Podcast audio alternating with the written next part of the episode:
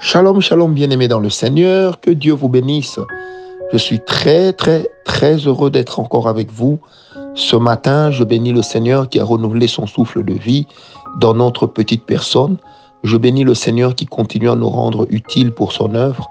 Puisse-t-il nous garder aussi fidèles à lui jusqu'à la fin, afin de pouvoir hériter auprès de lui de la couronne la meilleure qui soit. Et je bénis également le Seigneur pour vous, nos précieux partenaires qui nous soutenez jour et nuit dans la prière, par vos finances, par votre, par vos moyens logistiques. Que Dieu vous bénisse très abondamment. Paix et grâce. Paix et grâce à vous également qui travaillez afin de nous procurer un rayon de bonheur par votre sourire, par votre gentillesse et par la paix que vous nous procurez. Que Dieu vous bénisse également. Demeurez pour tous un sujet de joie, de paix et de bonne humeur. J'aimerais vous inviter ce matin à partager avec moi la parole de Dieu dans Genèse 18, versets 7 à 15.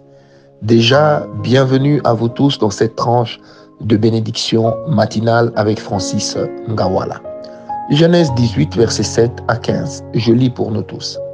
Et Abraham courut à son troupeau prit un veau tendre et bon, et le donna à un serviteur qui se hâta de la prêter. Il prit encore de la crème et du lait avec le veau qu'on avait apprêté, et il les mit devant eux. Il se tint lui-même à leur côté sous l'arbre, et ils mangèrent. Alors il lui dit, Où est Sarah ta femme? Il répondit, Elle est là, dans la tente. L'un d'entre eux dit, Je reviendrai vers toi à cette même époque. Et voici, Sarah ta femme aura un fils. Sarah écoutait à l'entrée de la tente qui était derrière lui. Abraham et Sarah étaient vieux, avancés en âge, et Sarah ne pouvait plus espérer avoir des enfants. Elle rit en elle-même en disant, maintenant que je vieillis, aurais-je encore des désirs? Mon Seigneur aussi est vieux. L'Éternel dit à Abraham, pourquoi donc Sarah a-t-elle ri en disant, est-ce que vraiment j'aurai un enfant, moi qui suis vieille? Y a-t-il y a-t-il rien qui soit étonnant de la part de l'Éternel? Au temps fixé, je reviendrai vers toi à cette même époque, et Sarah aura un fils. Sarah mentit en disant, je n'ai pas ri, car elle eut peur. Mais il dit, au contraire, tu as ri. Ces hommes se le, tu as ri. Je préfère m'arrêter là. Amen. Une histoire extraordinaire, une épopée terrible. L'Éternel visite Abraham Abraham commence par offrir une bénédiction à l'Éternel. Il lui offre une offrande, un mets délicieux.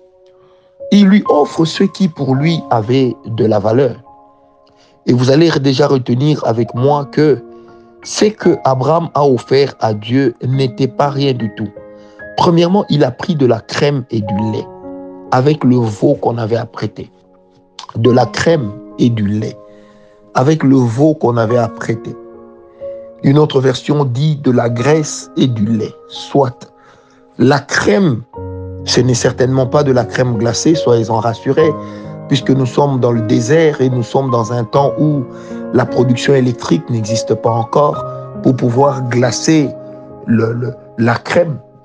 Mais néanmoins, nous avons déjà l'image de quelque chose qui redonne de l'énergie.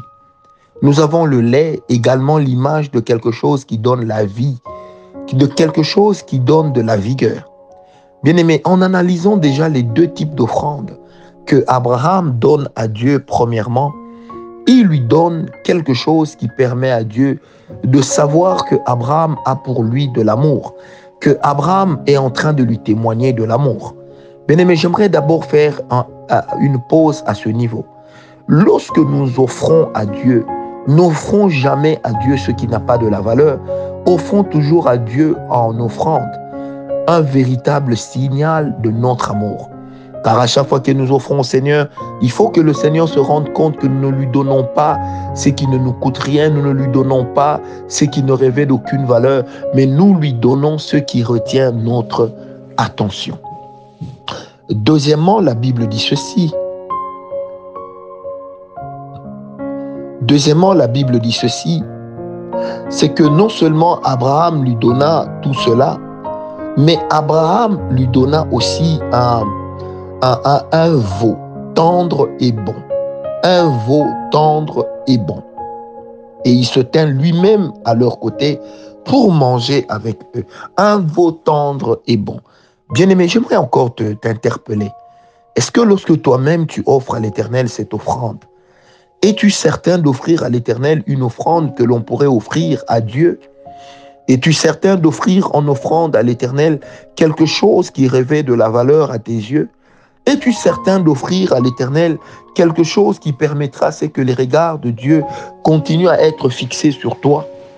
Mais, n'oubliez jamais que le domaine des offrandes, c'est un domaine pas seulement d'adoration, mais aussi de combat spirituel. Parce que l'offrande a ces deux dimensions. A une dimension de combat spirituel, mais a aussi une dimension d'adoration, une dimension de louange.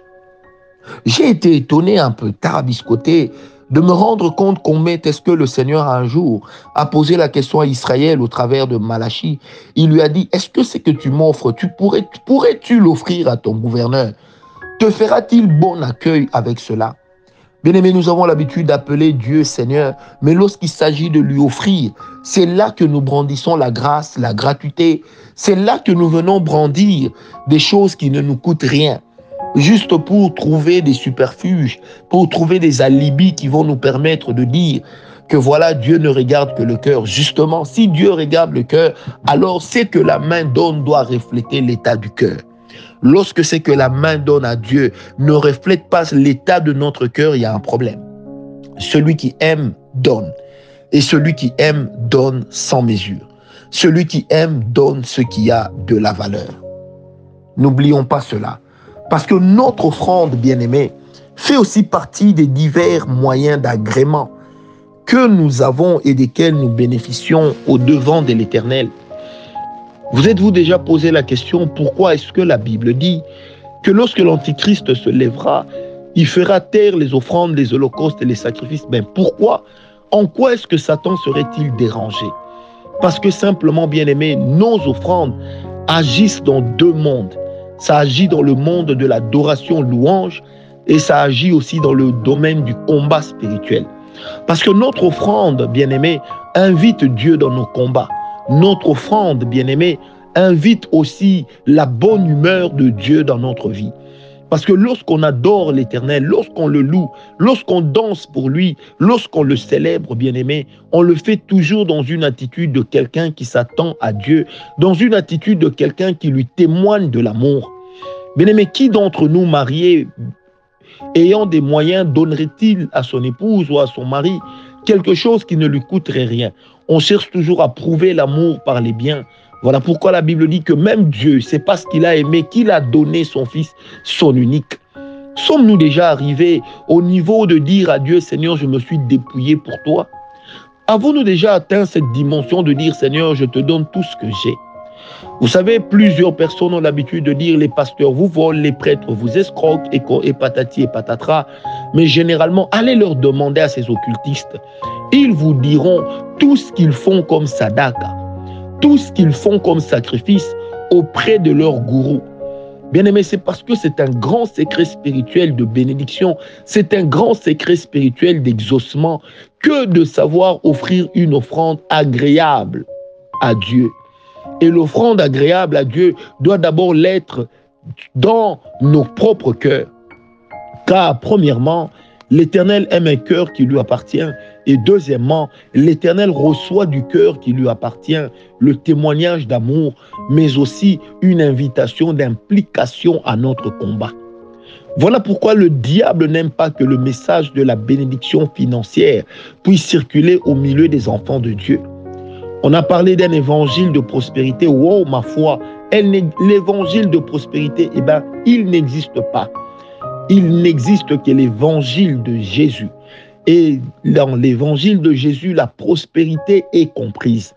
Parce qu'il est de la volonté de Dieu que toi tu prospères. Il est de la volonté de Dieu que l'Éternel puisse entrer dans tes combats.